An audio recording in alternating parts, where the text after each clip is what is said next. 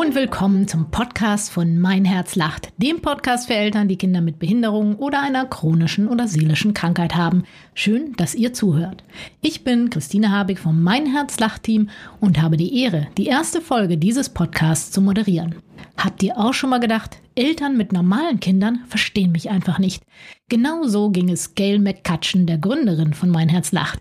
Als ihr Sohn mit einem angeborenen komplexen Herzfehler auf die Welt kam, geriet ihr Leben völlig aus der Bahn. Vor allem, weil niemand ihre Ängste verstehen konnte. Bald fühlte sich Gail nur noch einsam und sozial isoliert. Genau deshalb rief sie schließlich den Verein Mein Herz lacht ins Leben. Was Mein Herz lacht so besonders macht und was sich Gail für besondere Kinder wünscht, das verrät sie uns gleich in dieser Podcast-Folge. You've been down this road for far too long. He left your love behind.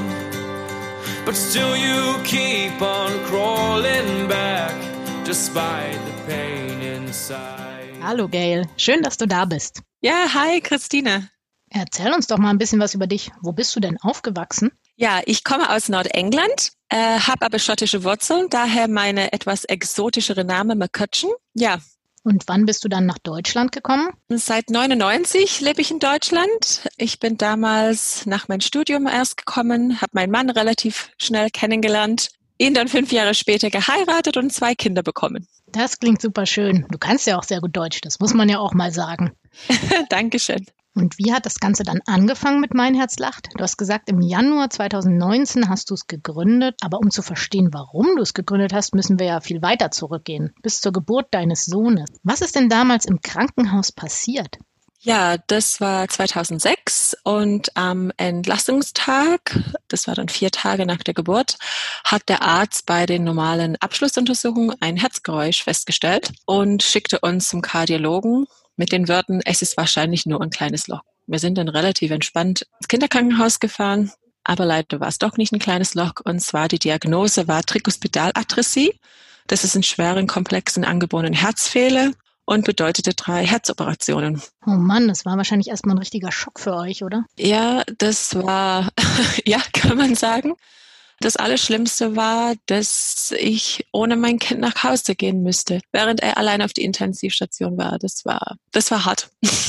oh ja, das kann ich mir vorstellen. Das ist ganz anders, als man sich so eine Geburt vorstellt. Aber wie ging es dann weiter? Durftest du ihn dann irgendwann mit nach Hause nehmen oder was ist dann passiert? Er dürfte erstmal zehn Tage ins Krankenhaus bleiben, erstmal zur Kontrolle und dann zwei Wochen dürfte er nach Hause bis zum ersten OP der Arzt, der Tipp vom Arzt, was mir wirklich noch sehr stark im Kopf geblieben ist, ist, dass mein Kind soll nicht weinen. Und äh, ja, das weiß jede Mama, dass es ähm, eigentlich unmöglich ist. Ja. Und äh, so ein Schnuller fand ich damals nicht gut, warum auch immer. Und somit stand ich bei jedem kleinen Mucks an seinem Bett. Und die OPs, wie ging es damit weiter? Sind die dann gut verlaufen? Gott sei Dank sind sie alle gut verlaufen, aber Davor weiß man das natürlich nicht. Ja, man weiß, die bringen immer Risiken mit sich. Die sind große Operationen, auch an den Herz-Lungen-Maschine. Und natürlich jedes Mal denkt man, geht es gut? Was passiert, wenn nicht? Ja, ich habe Beerdigungen in den Kopf geplant. Mhm. Äh, natürlich nicht so ganz gesunde Gedanken und keine schöne Träume. Ja, die machen einfach unheimlich viel Angst. Und was hat das dann mit dir gemacht? Wie hast du dich dann gefühlt, als du mit der Krankheit deines Sohnes klarkommen musstest? Ja, mein Alltag war einfach schwierig. Viele Sachen fielen mir schwer, weil ich permanent angespannt war. Kleinigkeiten warfen mir aus dem Bahn, wenn zum Beispiel eine Tasse auf den Boden gefallen ist. Ja, ich war einfach allgemein schlecht drauf. Und irgendwie keiner konnte verstehen, warum ist man schlecht drauf, obwohl nichts passiert ist. Das war oft schwierig. Das heißt, Dinge, die für andere ganz normal waren, da hast du dir Sorgen gemacht und diese Ängste kamen dann wahrscheinlich die ganze Zeit hoch, oder? Alles war eine Bedrohung, überall. Zum Beispiel Kleinigkeiten. Ein Kuss von der Oma birgt ein Infektrisiko. Die Treppen, er könnte stützen, bräuchte eine weitere OP. Oder andere Kinder hatten Schnupfen, er könnte äh, krank werden. Alles war, fühlte sich sehr bedrohlich an. Mhm. Alltäglichen Sachen. Und hast du dann überhaupt dich mit anderen Müttern getroffen und so die typischen Sachen mitgemacht, Krabbelgruppen und so? Krabbelgruppen, Babyschwimmenkurse, Spielplätze, war nicht so angesagt. Die haben wir gänzlich vermieden. Und auch einkaufen im Supermarkt, Windel kaufen, das war nur möglich am Wochenende. Ja, dadurch natürlich lernt man auch keine anderen Mamas kennen. Ich hatte sehr wenig soziale Kontakte. Man ist zu Hause isoliert. Schwierig. Das heißt, du saßt zu Hause, konntest kaum andere Mamas treffen und hattest immer diese Ängste. Da geht man dann natürlich ganz anders durchs Leben, nehme ich mal an. Und hast du dich dadurch dann verändert? Natürlich war es einsam und machte mich auch traurig. Dazu kam den fehlenden Kontakte, dass ich auch niemand hatte, der mich verstanden hat. Das bisschen Kontakt, was ich zu anderen Müttern hatte, war schwierig, weil sie ganz andere Gesprächsthemen hatten. Damals sind auch viele Freundschaften weggebrochen oder haben sich verändert. Ja, mhm. die haben über banale Probleme sich beschwert und ich konnte damit damals überhaupt nichts damit anfangen. Würdest du sagen, dass du dich verändert hast durch die Krankheit deines Sohnes? Sehr stark. Sehr, sehr stark. Ich war vorher sehr lebensfreudig. Ich war immer unterwegs, sehr selbstbewusst, vielleicht sogar zu selbstbewusst. Und damals habe ich mich immer mehr zurückgezogen. Ich habe mich nicht im Spiegel angeschaut, ich habe mich nicht gemocht. Diese Angst, das bestimmte einfach mein Leben. Das änderte mein Verhalten, mein Wesen. Ich habe mich nicht mehr erkannt. Ich bin eine andere Gail geworden. Ich war ängstlich, ich war gereizt, ich war permanent unter Stress. Definitiv habe ich mich verändert. Was haben denn deine Eltern und dein Mann dazu gesagt, dass du dich so stark verändert hast? Ja, meine Eltern waren natürlich immer für mich da. Wir haben täglich telefoniert, weil sie in England leben. Und bis heute sind meine Eltern natürlich eine große Stütze. Aber es war meine Mama, die als erste sich traute, vorsichtig zu fragen, ob ich vielleicht professionelle Hilfe brauche, weil sie merkte, wie schlecht es mir tatsächlich ging. Mein Mann merkte das eindeutig, wie schlecht es mir ging, weil er natürlich mit den heftigen Auswirkungen leben müsste. Er versuchte zu helfen, wie er konnte, aber er verstand mich nicht. Er teilte meine Angst einfach nicht. Und es ist natürlich schwierig für die Beziehung. Er war immer positiv, ich super ängstlich, aber es war nicht so, dass ich negativ war, sondern ich hatte einfach wahnsinnig viel Angst. Und seine positive Haltung, seine alles wird gut, das machte mich wahnsinnig. Das heißt, wie hast du dich selber dann gesehen oder wie ging es dir dann im Alltag einfach? Ich kann nur sagen, bei mir, ich war wie ausgelaugt, total leer, gar kein Akku mehr. Ich war, ich war fertig.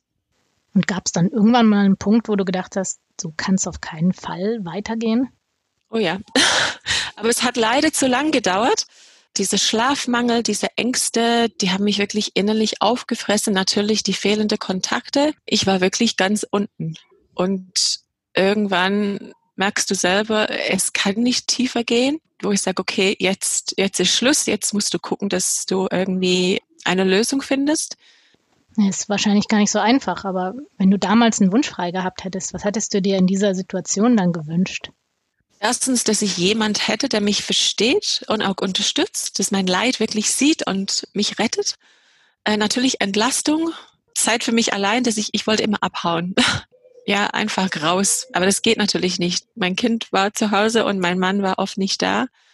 Ich hätte mir mehr Leichtigkeit gewünscht, dass ich nicht so, dass alles nicht so, nicht so eine Schwere hat irgendwie und mhm. dass ich mein Frohsinn wieder hatte. Ich war immer gut gelaunt früher. Das hat mir wirklich gefehlt. Und was hast du dann gemacht, um diese Situation zu ändern, um da rauszukommen aus diesem Loch?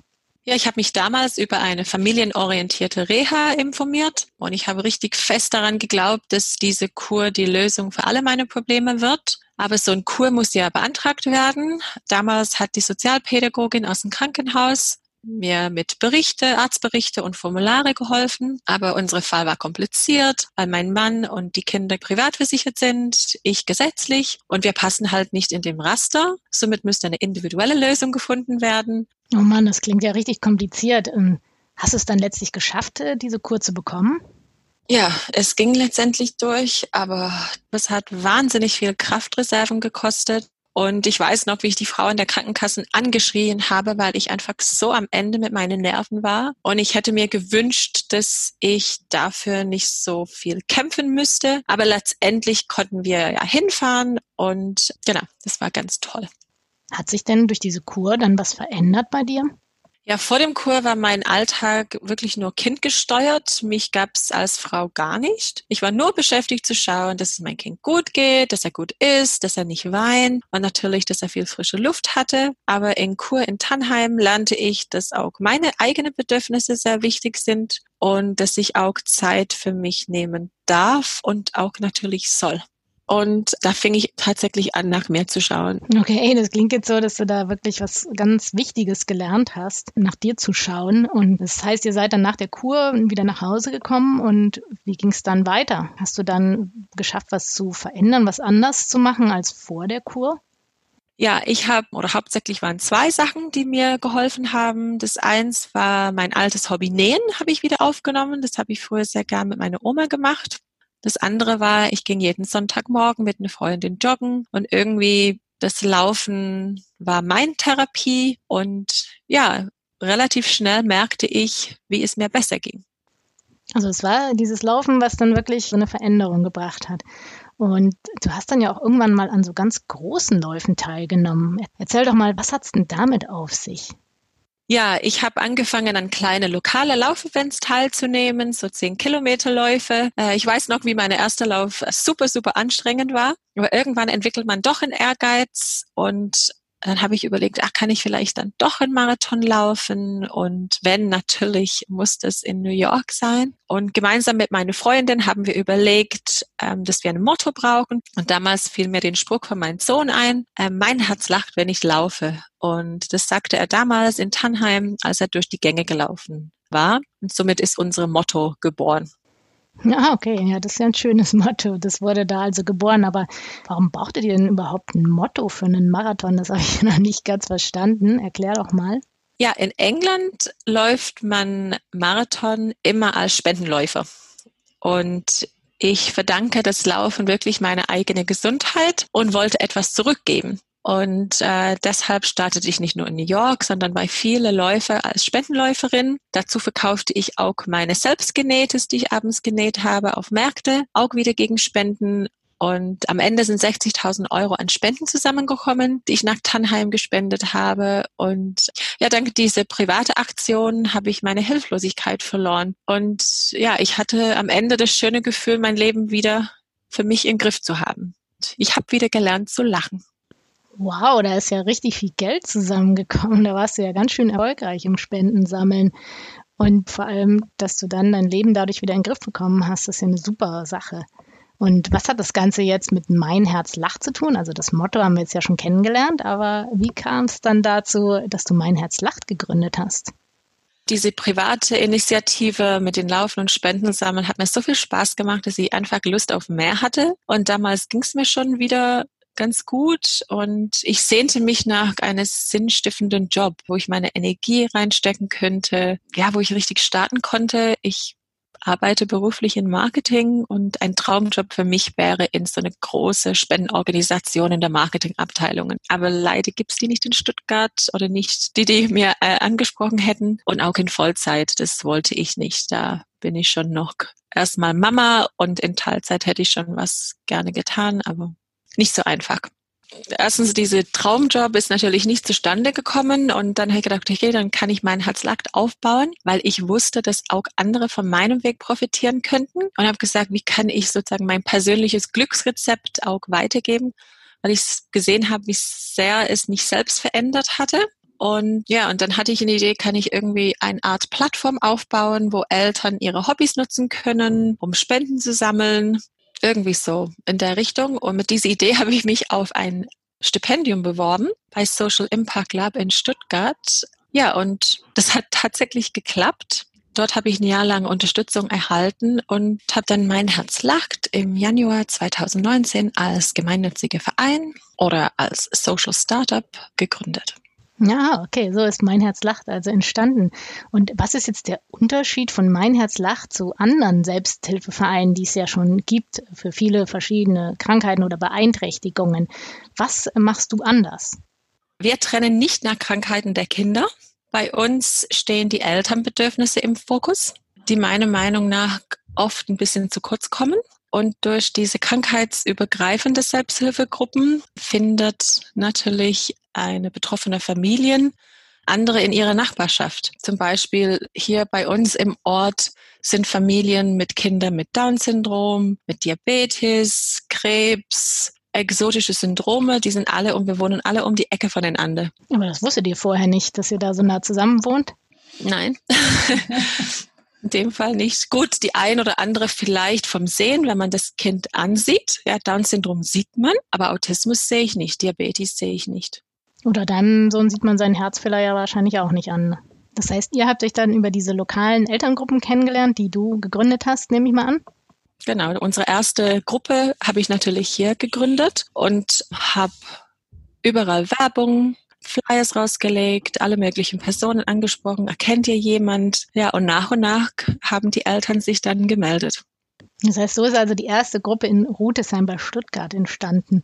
Und du möchtest aber ja nicht nur diese lokalen Elterntreffs aufbauen, sondern auch eine digitale Plattform aufbauen. Erzähl doch mal, was hast du da denn vor? Gerade weil die jungen Eltern online unterwegs sind, wenn ich was Neues aufbaue, dann muss ich natürlich schon die digitale Möglichkeiten nutzen. Was wir versuchen, ist, dass die erfahrene Eltern und vor allem ihr Wissen nicht verloren geht. Weil wenn sie momentan nicht zusammenkommen, ja, wo, wohin, wohin mit diesem, wohin mit diesem Wissen? Deshalb haben wir zwei Säulen. Wir haben einmal die Elterntreffs vor Ort und auch eine Online-Gruppe für die lokale Gruppe. Die sind immer geschlossen, dass die Eltern sich dort austauschen können, statt zum Beispiel in WhatsApp oder Facebook, wo ihre Daten nicht wirklich sicher sind, gerade diese sensibleren Daten. Und auf der anderen Seite haben wir Online-Gruppen, wo unsere Mitglieder sich über bestimmte Themen austauschen können. Wie finde ich einen Kindergartenplatz? Mhm. Gehe ich in mhm. den normalen, gehe ich in den Sonderschulkindergarten? Kann ich in den Kindergarten gehen, der nicht in meinem Landkreis ist? Das sind so viele Fragen, die Eltern haben. Und jemand anders hat das schon gemacht. Aber die berichten ja nicht davon. Oder die, die Tipps, die sie haben, sind in irgendwelche Facebook- oder WhatsApp-Chats, die man gar nicht mehr findet. Das heißt, bei der Online-Plattform geht es auch um so ganz praktische Alltagsfragen und dass einfach jemand, der so eine Frage hat, das Wissen von anderen erfahrenen Eltern nutzen kann, die den Weg schon gegangen sind und äh, wissen, was funktioniert oder die richtigen Infos einfach haben. Ist das, habe ich das so richtig verstanden? Und weil du eben gesagt hast, Facebook, WhatsApp, davon hältst du nichts. Aus Datenschutzgründen nehme ich mal an, dass bei euch dann besonderer Wert auf den Datenschutz gelegt wird, oder wie sieht das aus? Natürlich, wir haben auch einen Datenschutzbeauftragte, auch als Kleinverein, weil Gesundheitsdaten gehören zu den sensiblen Daten und es ist dann Pflicht. Und das war auch der Grund, warum du dich ganz bewusst entschieden hast, eben nicht auf Facebook aktiv zu sein, weil du eben sagst, da gehören solche Themen gar nicht hin, sondern ich baue lieber eine eigene Plattform auf, wo die Daten dann auch sicher sind.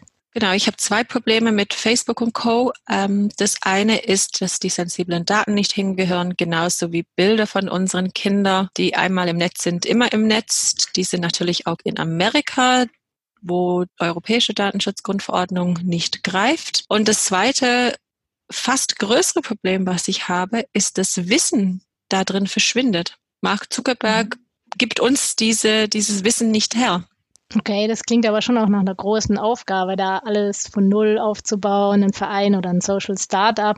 Ist ja auch nicht so leicht. Wie geht's dir denn im Moment dann? Ja, manchmal zweifelt man an die große Aufgabe, die ich mir sozusagen selber gegeben habe. Aber auf der anderen Seite meine Stelle, auch wenn es ein Ehrenamt ist, als Vorstand von Mein Herz lacht, die ist wirklich die schönste und erfüllendste Aufgabe, die ich mir vorstellen könnte. Wow, das klingt so, als hättest du jetzt wirklich deine Berufung gefunden, gell? Unbedingt, ja. Ich habe selber viele neue Freundschaften gefunden und auch sehr viele Freundschaften vermittelt. Klar, es ist stressig. Meine Arbeitsstunden dürfte ich nie aufschreiben. Ich habe aber wahnsinnig viel gelernt in den letzten zwei Jahren, habe mich mit Themen befasst, die ich nicht mal wusste, dass die existieren. Und ich habe auch sehr viel spannende Fachpersonen kennengelernt, von denen ich auch wahnsinnig viel gelernt habe und auch dieses Wissen weitergebe an den Eltern. Ich bin in so vielen Netzwerken unterwegs. Ich bin relativ schnell an die aktuellsten Informationen. Da jetzt merke ich, dass die harte Netzwerkarbeit jetzt äh, sich auszahlt, ist das Wort, was du suchst? sich auszahlt oder Früchte trägt, genau. Das ist doch super schön. Was ist denn so deine Vision für mein Herz lacht? Also wo soll es hingehen? So die große Vision wäre wirklich alle Eltern in Deutschland miteinander zu vernetzen, ihr Wissen zu sammeln, zu strukturieren, zum Weitergeben und es wirklich in jeder Gemeinde Deutschlands, dass ein Handvoller Eltern sich zusammenfinden, damit sie sich gegenseitig unterstützen können. Und wenn ich jetzt Mitglied von Mein Herz lacht werde, was bekomme ich dann als neues Mitglied sozusagen? Ja, auf der einen Seite haben wir unsere lokale Elterntreffs, wo Eltern in ihrer Nachbarschaft oder ihre Gemeinde sich kennenlernen können. Und dafür organisieren wir gemeinsame Aktivitäten, wo sie sich austauschen können und wo ein Vertrauen aufgebaut werden kann. Und auf der anderen Seite vernetzen wir unsere lokale Gruppen online miteinander, wo sie ihr Wissen weitergeben können, zum Beispiel über Themen wie Kindergarten, Schulwahl, welche Pflegestufe, Verhinderungspauschale. Und auch als Verein unterstützen wir unsere Eltern mit zum Beispiel tägliche Energieimpulse oder Werkzeuge zur eigenen Ermächtigung oder eine Begleitung durch den Förderdschungel. Und wir hören natürlich unsere Mitglieder einfach gerne zu. Okay, das klingt wirklich nach sehr, sehr viel Sachen, vor allem auch eben so Alltagsthemen, ne, die ganz viele Eltern wahrscheinlich beschäftigen. Und es ist super, dass ihr da diese Expertise von erfahrenen Eltern dann auch zugänglich macht und nicht jeder immer wieder von Null anfangen muss. Gibt es denn eigentlich so eine Frage, die du immer wieder hörst? Was ich schrecklich finde, aber ist mein Kind behindert genug? Das oh. heißt, ich stelle mir das so vor, eine Mama meistens findet einen Flyer, vielleicht bei der Physiotherapie, fühlt sich angesprochen und dann denkt sie, oh, ist mein Kind nicht behindert genug. Ja, ich habe das Gefühl, dass viele Eltern sich schämen, unsere Hilfe anzunehmen, weil sie von einem krebskranken Kind hören, der vielleicht in einer Gruppe ist. Und dann denken sie, oh, dann geht es uns gar nicht so schlecht. Und das finde ich, ich finde es furchtbar und ich sehe das völlig anders. Eine Störung wie ADHS Oft werden die Kinder abgestempelt als, ach, die sind schlecht erzogen, die Eltern haben das nicht im Griff. Dann kommt natürlich das Thema Medikamente dazu, wo jeder eine Meinung hat. Das ist natürlich wirklich ein Doppelschlag für die Eltern. Die müssen mit den öffentlichen Meinung umgehen und natürlich auch mit ihrem Alltag. Und die kommen relativ schnell an ihre Belastungsgrenzen. Und oft gibt es andere Umstände, die das Leben noch schwerer machen, wie finanzielle Sorgen oder eine Beziehung, die an der Belastung in Zusammenhang mit der Krankheit in die Brüche geht. Scheidungen sind leider häufiger bei betroffenen Familien. Mhm. Und ja, somit, wir schließen gar keine Beeinträchtigungen aus. Wenn die Eltern sich von unserer Werbung angesprochen fühlen, dann sind sie natürlich richtig bei uns und auch herzlich willkommen. Mhm. Ja, das ist schön, dass sich alle an euch wenden können und ähm, ihr habt ja so als übergreifendes Thema die Inklusion. Was würdest du denn sagen als betroffene Mutter? Was läuft denn noch schief beim Thema Inklusion? Wir leben ja in einer Leistungsgesellschaft und es fehlen oft Angebote, wo es nicht nur um Leistung geht, sondern auch um Gemeinschaft. Zum Beispiel im Fußball. Wer will der Junge mit Orthesen in seiner Mannschaft haben, wenn er zu langsam läuft? Dann gewinnt man nicht. Das möchte ja keine. Ein anderes Beispiel, der Sohn von meiner Freundin hat Down-Syndrom und er will nur mit Gleichaltrigen abhängen und spät nach Hause kommen. Aber solche Termine kann er nicht selbst organisieren und die Mutter mag auch nicht immer fragen. Deshalb nutzt er inklusive Freizeitangebote für Teenager. Aber wenn man ihn fragt, ob es ihm gefallen hat, sagt er, nö, es war doof, die waren alle behindert. Ihm ist es schmerzlich bewusst, dass Inklusion nicht funktioniert. Aber es gibt Angebote, die wirklich toll sind, aber leider werden sie fast nur von Familien mit besonderen Kindern genutzt und ihre Geschwisterkinder sind dann die normale, gesunde Kinder. Das ist für mich nicht Inklusion.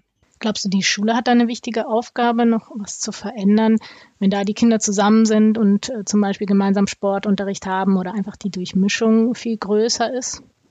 Unseren Sohn ging tatsächlich in eine Außenklasse von einer Sonderschule. In dem Fall war er Regelkind zufälligerweise sind wir sozusagen in diese Klasse gelandet und das war ein Traum. Vier Jahre lang waren sie zusammen. Die besonderen Kinder waren 100% integriert. Die waren auf alle Kindergeburtstage eingeladen. Die waren glücklich. Die hatten ihre Kumpels, Freundinnen und das war perfekt. Und dann kam das Gymnasium. Mhm. Und dann war auf einmal alles vorbei, oder? Und dann war mehr oder weniger vorbei, außer dass die Eltern sich darum gekümmert haben, dass die Kontakte weiterhin gepflegt werden. Ja, ich glaube, da haben wir tatsächlich noch einen langen Weg vor uns. Aber das ist ja auch eins deiner Ziele, dich dafür einzusetzen, dass da eben was passiert und dass überhaupt erstmal die Sensibilität da, da ist, auch in unserer Gesellschaft, dass sich was verändern kann. Wäre natürlich schön, wenn auch dieser Podcast so ein bisschen dazu beiträgt, dass sich da was verändert. Oder was würdest du sagen, ist dein Ziel mit diesem Podcast?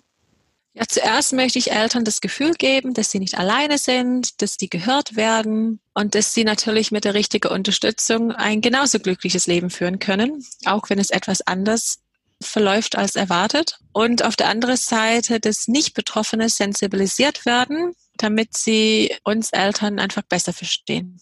Okay, jetzt sind wir schon am Schluss angelangt und da habe ich noch mal drei Fragen an dich. Versuch doch mal, die möglichst kurz zu beantworten. Und zwar meine erste Frage ist, was bringt dich regelmäßig total auf die Palme? Ich glaube nicht nur mich, sondern viele andere Mamas sind die gut gemeinte Ratschläge von Eltern gesunde Kinder. Okay, also lieber nichts sagen, wenn man sich nicht auskennt. Und im Alltag, wie ist das bei dir, wenn eine ganz stressige Situation da ist? Gibt es da irgendwas, was dich wieder runterbringen kann? Das regelmäßige Laufen tut mir einfach gut, genauso wie Yoga. Und wenn es abends ist, nach einem langen Tag, lege ich mich in die Badewanne. Oh ja, das klingt sehr entspannt. Und zum Abschluss, gibt es noch einen Herzenswunsch, den du hast?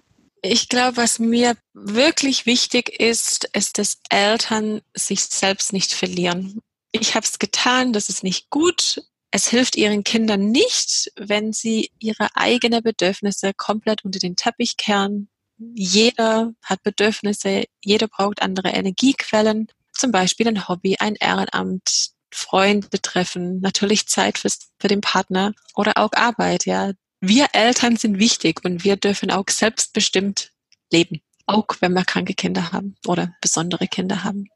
Das war doch jetzt ein richtig toller Schlusssatz. Danke, Gail. Vielen Dank, dass du uns einen Einblick gegeben hast in deine Geschichte und warum du Mein Herz lacht gegründet hast. Wenn Eltern, die das gehört haben, jetzt sagen, okay, mein Herz lacht, das klingt nach was, das mir weiterhelfen könnte, mir hat das gut gefallen, wo finden denn Eltern Informationen über mein Herz lacht? Auf unserer Internetseite www.meinherzlacht.de gibt es natürlich viel Infos. Wir sind natürlich per E-Mail und Telefon erreichbar.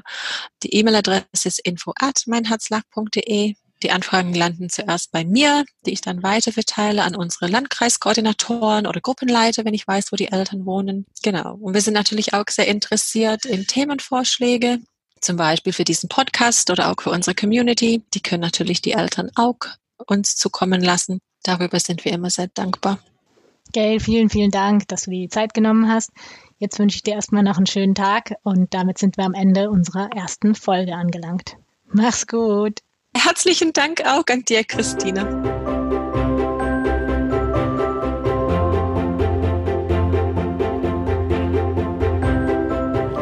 Gail, vielen Dank, dass du uns deine Geschichte erzählt hast. Wir werden noch viel mehr Geschichten von anderen Eltern hören, denn wir möchten mit diesem Podcast denjenigen eine Stimme geben, die sonst kaum Gehör finden. Dieser Podcast soll dazu beitragen, Menschen aufzuklären und zu sensibilisieren, wie der Alltag mit besonderen Kindern wirklich aussieht. Vor allem aber möchten wir betroffenen Eltern Mut machen, indem wir euch zeigen, dass ihr nicht alleine seid. Wir möchten Erfahrungen weitergeben und euch mit Experten vernetzen, die Tipps für euren schwierigen Alltag haben. Und zu guter Letzt stellen wir hier im Podcast Angebote oder Orte vor, die speziell auf besondere Familien zugeschnitten sind. Falls euch diese erste Folge gefallen hat, dann tut uns doch einen Gefallen, teilt diesen Podcast mit euren Freunden, Bekannten und Kollegen, damit noch mehr Menschen von unserem Anliegen erfahren und sich Eltern besonderer Kinder gegenseitig unterstützen können. Dafür brauchen wir gerade am Anfang ein paar Likes auf iTunes oder den anderen Plattformen. Bitte helft uns dabei. In der nächsten Folge unseres Podcasts geht es um eine der seltensten Erbkrankheiten der Welt, um das die George-Syndrom. Es hat so viele verschiedene Ausprägungen, dass vor der Geburt niemand weiß, welche Organe eines Kindes betroffen sind. Im Podcast erzählt uns Wenke, wie sie es schafft, trotz vieler Rückschläge immer positiv gestimmt zu bleiben. Und sie verrät uns, wie sie von Anfang an eine WhatsApp-Gruppe mit mehr als 100 Freunden und Bekannten ins Leben rief, die jede Woche für sie und ihre beiden Söhne kochte oder sich um das gesunde Geschwisterkind kümmerte. Seid gespannt auf Wenke. Ein Herz soll lachen, muss lachen. Nicht nur aus reiner Lebensfreude, sondern auch aus einer gesellschaftlichen Verpflichtung. Die Nussbaum Stiftung folgt diesem Engagement. Sie unterstützt diese Podcasts und wird mit Power und Leidenschaft dieses Projekt weiter fördern, indem wir dazu beitragen, dass die Initiative Mein Herz lacht über die Nussbaum noch bekannter wird. Wir freuen uns auf euch. Bis zum nächsten Mal.